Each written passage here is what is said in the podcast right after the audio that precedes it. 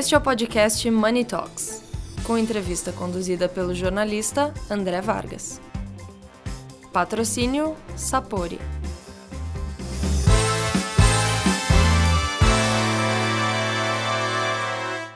Olá a todos, bom dia, boa tarde, boa noite. Esse é o Money Talks, o programa de entrevistas de Money Report, que agora recebe como convidada a nossa amiga Francine Mendes Gregori, CEO da plataforma de ensino financeiro Elas que Lucrem. Elas que Lucrem, isso mesmo. Exatamente, uma plataforma de ensino e suporte criada para transformar a vida financeira das mulheres você pode, o, o, nosso leitor, o nosso ouvinte pode pensar mil coisas do que você está apresentando, porque você trabalha com educação financeira, com autoestima, com psicologia, com sociologia talvez também. Também.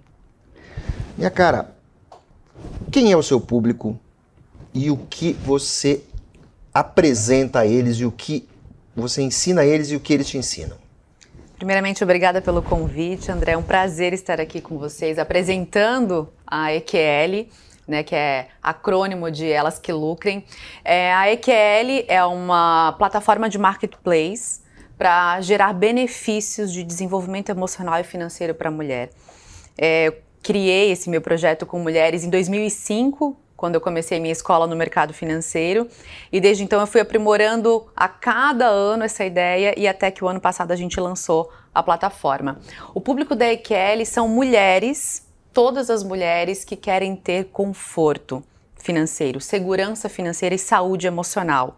Porque a gente acredita na EQL que a gente só consegue liberdade financeira quando antes a gente está com a saúde emocional em dia. Então temos que fazer algumas tarefinhas antes de começar de fato a lidar com o dinheiro. E quanto antes a gente fizer isso, melhor. Então a EQL ela trabalha nessa reconstrução, capacitação da mulher para que ela tome as rédeas da própria vida. Me diga uma coisa, é, por que um tanto difícil internalizar é, na cabeça das, do ser humano, das mulheres, dos homens, que autoestima e confiança passa principalmente por segurança financeira. Não estou dizendo, não dizendo que isso passa por ficar rico, ter sucesso, mas sim por ter previsibilidade, com segurança, condições para você ter um planejamento financeiro para o seu futuro, planejamento financeiro para a sua aposentadoria, um planejamento financeiro para você fazer o que o dinheiro pode proporcionar. Quando você é educado, educada financeiramente, já tem alguns valores intrínsecos em você ao longo do processo de crescimento pessoal, né? Primeiro de tudo, você é uma pessoa mais paciente, você é uma pessoa disciplinada, você é uma pessoa comprometida e você sabe o valor do seu tempo. Primeiro de tudo, quando eu vejo uma pessoa que tem a educação financeira em dia, eu já acho essa pessoa muito bem sucedida, independente da quantidade de dinheiro que ela tenha. Porque o que que diz se a pessoa é feliz ou não é feliz e dinheiro traz ou não felicidade? A gente fala muito isso nas nossas aulas da EQL. O dinheiro em si ele não traz felicidade. O que traz a felicidade ou infelicidade é a comparação. Você se comparar com outro ser humano, principalmente as mulheres que são desde cedo ensinadas a serem belas e agradáveis, quando elas olham outra mulher ou quando elas olham outro ser humano, elas sempre se comparam. Fulano tem mais, Beltrano tem menos, então a felicidade ela vem dessa comparação. Quando você está estruturalmente, emocionalmente segura, com autonomia, com autorresponsabilidade sobre várias coisas da sua vida, quando você não se delega e nem delega sua vida financeira para ninguém, quando você sabe exatamente aquilo que faz bem e quando você é o princípio socrático, quando você conhece-te a ti mesmo, então, quando a gente passa a se conhecer, a gente passa a não se comparar mais com os outros, mas conosco mesmo todos os dias. Então, é, principalmente as mulheres que consomem 75% de tudo que é produzido do, no mundo ou influenciam as pessoas que estão à sua volta. Se ela tem um grau de comparação com ela mesma, ela não vai sucumbir a uma propaganda, a um marketing meramente deliberado para que ela consuma por consumir. Hoje as redes sociais são grandes propagadoras desse fator de comparação. Se fulano ou fulana foi viajar ou comprou isso, ou comprou, aqui, comprou aquilo, eu também preciso fazer isso. Então isso gera uma infelicidade, gera uma insatisfação e gera uma insegurança. Autoestima, essa, o que é o resultado de tudo isso, ela traz uma tranquilidade. E essa tranquilidade permite com que você estabeleça suas prioridades com mais calma, com mais planejamento, com mais. Não quero dizer só objetividade, mas com mais paz de espírito? Sim. Se você tem uma autoestima é, muito bem desenvolvida, sim, mas não só autoestima, é autonomia. Eu sempre falo. Autonomia, autonomia é um resultado. É o resultado da autoestima. Mas se você. Como é que você vai construir essa autoestima se você não se desenvolveu emocionalmente antes? Então você, a construção do, da autoestima é um passinho de cada vez. Você vai construindo ao longo do tempo essa autoestima para que você gere autonomia. Gerando autonomia, você vai construir um processo de segurança financeira. Então é todo um processo que a gente vai vivenciando, por exemplo, dentro de casa.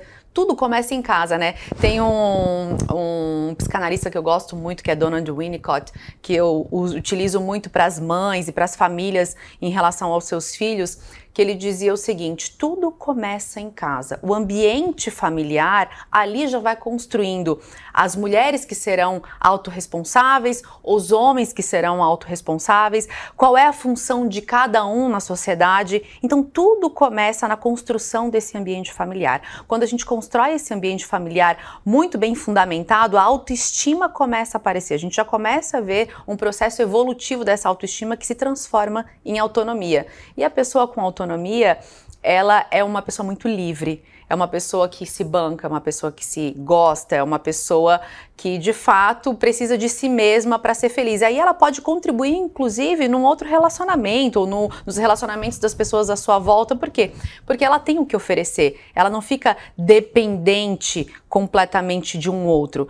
Então, esse processo, ele é muito subjetivo, muito delicado, mas é essencial e é o que a gente não vê hoje nas famílias. A gente é, é, tem que construir isso dentro das empresas e dentro das famílias. O escritor russo diz que existe poucas maneiras de as famílias serem, serem felizes e maneiras praticamente infinitas delas serem infelizes. Eu nunca sei, nunca sei se é Tolstói ou Dostoiévski. Um dos dois. Tem mais cara de Dostoiévski, mas eu posso estar errado. Mas é mais ou menos por aí? Os filósofos russos, eles são muito pessimistas, né? Eu tenho um, um, olhar um pouco mais otimista em relação à vida, em relação à, à, vasta literatura de filosofia, que também sou, sou uma amante desse tema. É, eu tenho uma visão muito otimista, eu acho que eu amo é, a vida, acho que as pessoas podem olhar com outros olhos a natureza, podem olhar com outros olhos o ser humano. Então, nesse ponto, eu sou muito otimista e sou uma perseverante assim desse comportamento humano. Sim, a gente é responsável pela nossa felicidade, as famílias são responsáveis por, pela felicidade de, daquela própria família, daquele eixo familiar. Mas a gente pode construir isso ao longo do tempo. A gente está construindo cada vez mais um ser humano muito frágil intelectualmente com informações muito rasas. Principalmente, se naquele tempo que as pessoas tinham mais tempo de ler, que é, pareciam ser mais letradas, já saíam é, grandes tesouros, grandes pérolas na filosofia que hoje nos alimenta é, nessa vasta literatura que temos a nosso dispor. Hoje, é, esse campo está muito limitado. Hoje a informação ela está rasa. A informação ela está muito rápida, ela não está se transformando no conhecimento e na sabedoria que a gente precisa para educar nossos filhos, para educar nossos funcionários, para saber exatamente qual é o eixo que a gente deve colocar na nossa empresa. Então, quando você não tem essa clareza, quando você tem essa insegurança e instabilidade, isso gera infelicidade. Então, quando uma família é instável, quando uma família está com os valores muito soltos também, quando ela não tem uma identidade, realmente vai, vai ficar muito mais difícil ela ser feliz. Porque ela vai ficar sempre se comparando com a outra família. Porque a outra família é assim, o arranjo familiar daquele de fulano, beltrano é assim, então o meu precisa ser. Não. A partir do momento que você entende os seres humanos que estão presentes na sua família, que você se capacita, que você lê filosofia, mas lê autores antagônicos também, claro. porque as pessoas hoje estão se fechando muito em comunidade para alimentar um pensamento, alimentar uma ideia que muitas vezes não é a ideia que de um fato mental. é um algoritmo mental e vivem de verdades absolutas. Eu gosto muito de uma filósofa chamada Hannah Arendt, muito. Ela dizia o seguinte: é, eu fico absolutamente estupefata com os seres humanos que ficam se alimentando de verdades absolutas, porque tudo na vida é veracidade temporária. A ciência vive de veracidade temporária, a filosofia vive de veracidade temporária, tudo é veracidade temporária, até mesmo a tecnologia claro. hoje a gente tem visto.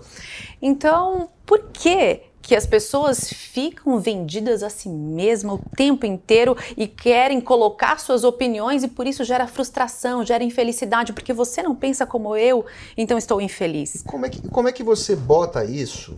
Como é que você bota isso no seu trabalho de conteúdo educacional? Como você coloca uh, no papel, na tela, na mente das pessoas a parte filosófica que a maioria das pessoas não teve na vida, com a parte, digamos, de planejamento, a parte de cálculo, a parte do somar, dividir, multiplicar, eh, eh, juros. Como é que você consegue fazer essa ponte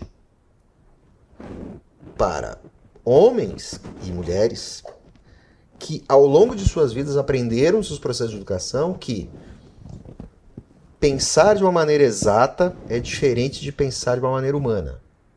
Você tem que quebrar o paradigma na cabeça desses caras. E muitas vezes você está lidando com gente que, independente do grau de sucesso financeiro, não vem tão preparada para o novo. Tem um, tem um sofrimento ali da sua parte para mudar, abrir a mente desse pessoal.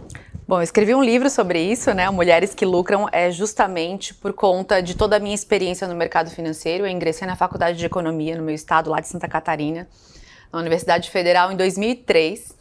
E eu era, acho que éramos somente duas mulheres na sala, o restante todos homens. E a partir dali eu tive que começar a desbravar um mundo bem diferente. Os homens não têm uma humildade em relação a essa questão da matemática, essa questão do domínio com os números. Parece que a gente ensina as crianças desde cedo, principalmente os meninos, que eles são melhores com números, que eles são melhores com, com as exatas e as mulheres são melhores com as humanas. E ao longo do tempo, eu fui, durante esse meu curso, eu fui percebendo muitas nuances. E eu fui já trabalhando com planejamento financeiro. Em dois anos eu já tinha é, colocado em pé o primeiro clube de investimento só para mulheres de Santa Catarina. Então resolvi já trazer as mulheres para esse horizonte, porque na minha faculdade eu não via mulheres fazendo exatas. E nesse período percebi que tinha uma questão estrutural, cultural, social, mesmo, porque as mulheres tinham medo de lidar com dinheiro, tinham medo de tomar as rédeas da própria vida e tinham medo dos números. E o que, que eu percebi? A matemática é a única ciência que você não pode avançar sem fazer todas as etapas. Você não consegue então avançar. Feeling. Você não consegue avançar. É, é o que é. Então, o que, que a gente teve que fazer? Eu tive que recuar, fazer um mestrado em psicanálise na Argentina, porque não tinha na especialidade que eu queria, que era especificamente no consumo, principalmente sobre a ótica da mulher, e planejar um conteúdo estrutural, subjetivo e psicológico no campo psíquico que pudesse transformar e capacitar a mulher para que ela pudesse assumir que ela de fato ela é boa em, em exatas, ela é boa em humanas e os homens são bons em humanas e são bons em exatas. Não existe essa divisão. Ninguém cobra de um homem se ele é ruim de matemática e bom em humanas. Ninguém cobre. N ninguém, ninguém vai, cobrir, vai cobrar isso de uma pessoa. Não, e, e, mas cobram das mulheres. As mulheres elas precisam ser boas mães, elas precisam ser boas esposas, elas precisam é, ter filhos como se não trabalhassem e trabalhar como se não tivessem filhos, porque a sociedade assim exige. E tudo bem, eu sempre falo para as mulheres quando a gente dá treinamento que é, reclamar não vai adiantar. Muito pelo contrário, reclamar nos coloca numa posição de chatas, ranzinzas. Então o que, que a gente tem que fazer? Transformar. Como é que a gente transforma? Conversando com os homens, principalmente os que são mais humildes e têm um, um, um, peso de liderança no mercado de trabalho, nas nossas empresas, os homens que nos cercam dentro da nossa casa também, é, o que eu falo são os homens de pessoa física e os homens de pessoa jurídica. Essas mulheres que conseguiram se capacitar, que conseguiram se, instru se instruir, que são mais letradas, que tiveram essa oportunidade, elas começarem por elas mesmas. Não adianta, eu sempre falo para os meus filhos, eu tenho uma menina de 12 anos e um menino de 10 anos, então eu vi essa construção da, da, da psiquez humana do ponto de vista social, do ponto de vista da matemática, das exatas, para os dois, tanto para Lara quanto para o Luca. E é tudo uma construção. Se você fala para o menino, isso não é coisa de menino, você está criando já um anteparo. Não é menino não chora, menino não exprime as emoções. Talvez por isso se configure que os suicídios de 15 a 29 anos sejam 70% do sexo masculino. A gente coloca uma pressão absurda nas costas dos, dos, homens que eles precisam nos prover, de que nós precisamos ser belas e agradáveis, mas na verdade a gente precisa também ser suporte para esse homem, não só receber o suporte. E como é que a gente constrói isso desde cedo? Cooperando com esse homem, ensinando ele a cooperar.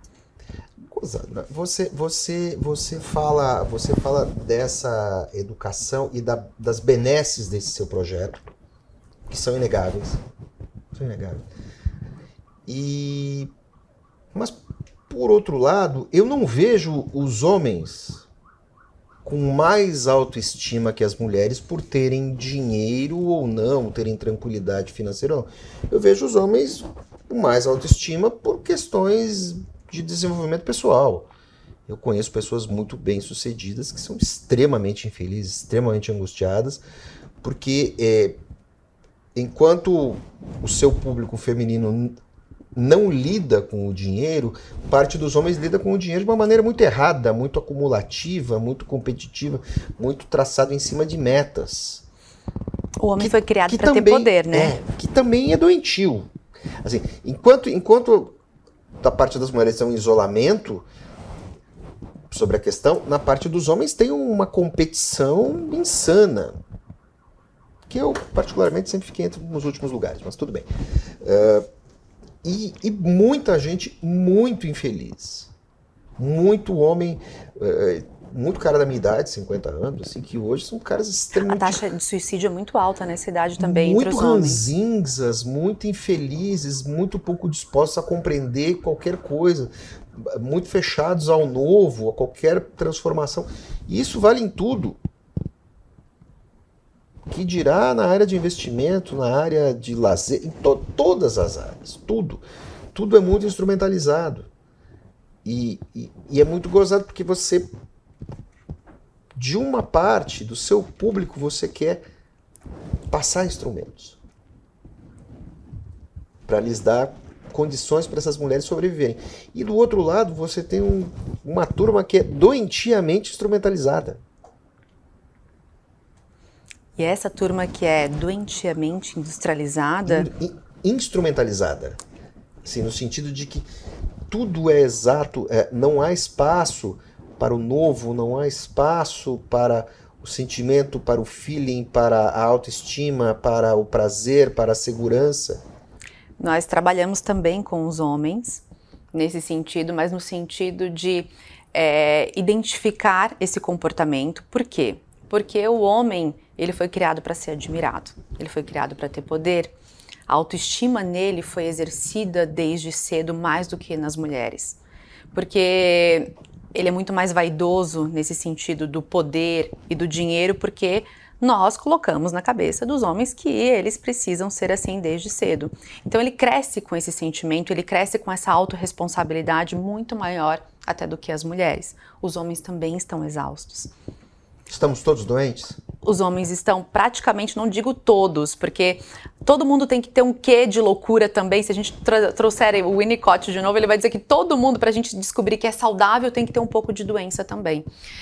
Então, esse homem, ele está é, absolutamente vaidoso. Vaidoso, a vaidade, ela vem da palavra vão, né, do vazio. E ele acha que sabe tudo, ele não tem humildade para reconhecer esse feeling é, ele vem da experiência.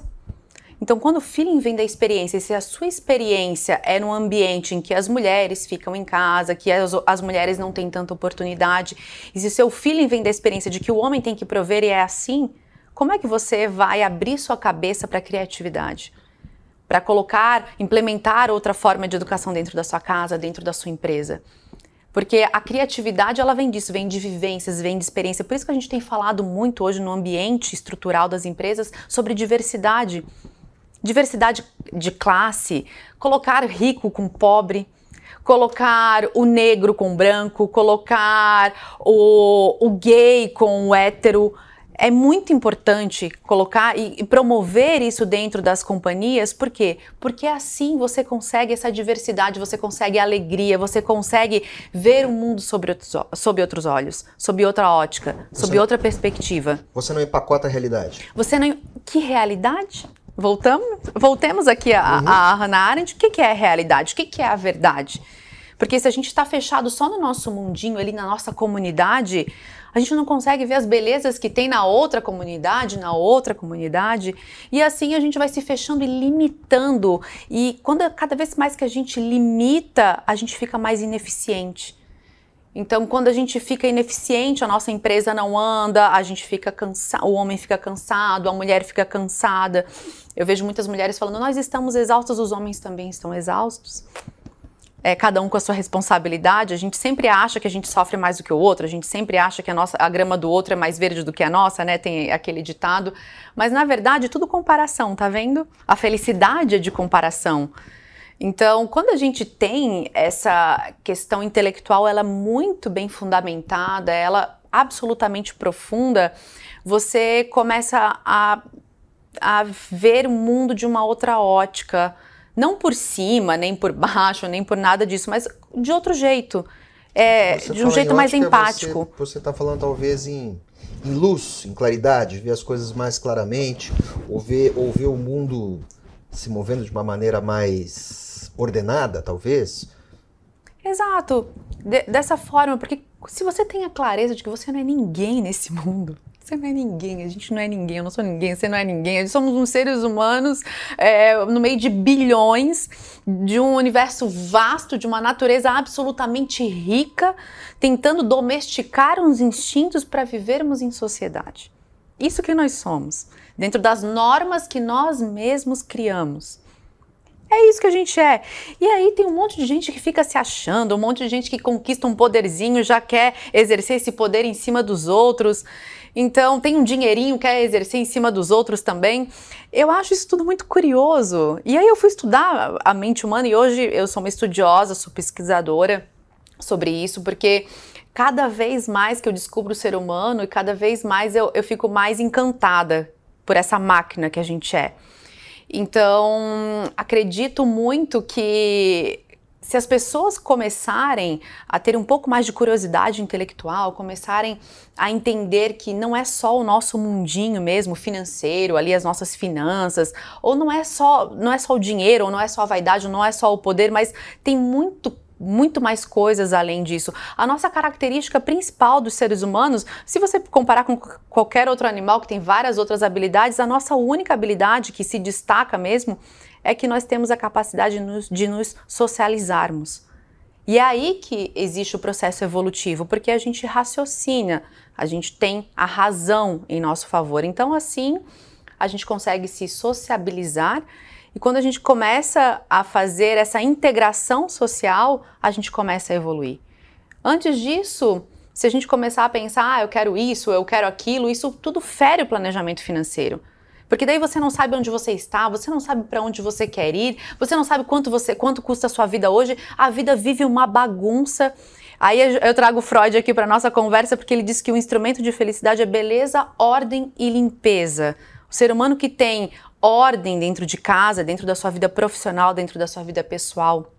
Limpeza, que é a clareza, que é a luz para se guiar. E a, a limpeza, é beleza, a ordem e, e, a limpeza. E a beleza, a beleza da, das coisas, a beleza das essências, a beleza da, do ser humano. O que, que é belo, o que, que é feio. Então, tudo é uma questão de ótica, é tudo uma questão do que tem dentro de você. Então, é, é uma questão muito profunda. em resumo, deixar de perder dinheiro, tomar as rédeas da sua vida, aprender a lucrar um tanto, é só o início. É só o início para, uma, para um processo muito mais amplo de autorrealização? É o fim.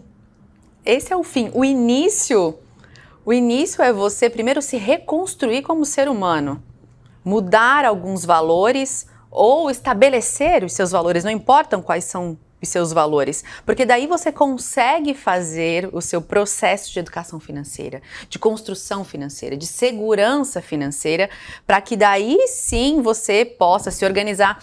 E outra coisa, perder dinheiro, o ser humano ele tem duas vezes e meia mais, é, mais impaciência quando ele perde dinheiro do que quando ele ganha ele fica muito mais frustrado. Isso são finanças comportamentais. E no medo de perder, a gente acaba tomando mais riscos. Quanto mais a gente acha que vai perder, mais riscos a gente toma. Então são decisões muito irracionais. A gente tem um cérebro lento e um cérebro rápido, né? Esse cérebro rápido ele é mais intuitivo, mais automotivo e ele que nos faz fazermos atividades muito muito rápidas e automáticas. E o cérebro devagar é o cérebro da decisão, é o cérebro que pensa no longo prazo. Como é que a gente está treinando esse cérebro longo? Como é que a gente faz que com que o cérebro intuitivo mande informações para o cérebro longo para que a gente possa tomar as melhores decisões. Tá tudo conectado. Perfeito. É, cara, muito obrigado. Obrigada, eu que agradeço pelo convite, por estar aqui. Espero ter contribuído. Muito. Uma aula. Imagina, espero que todos possam ficar mais lucrativos consigo mesmos e depois para a administração do seu dinheiro. Muito obrigado, até a próxima. Até a próxima.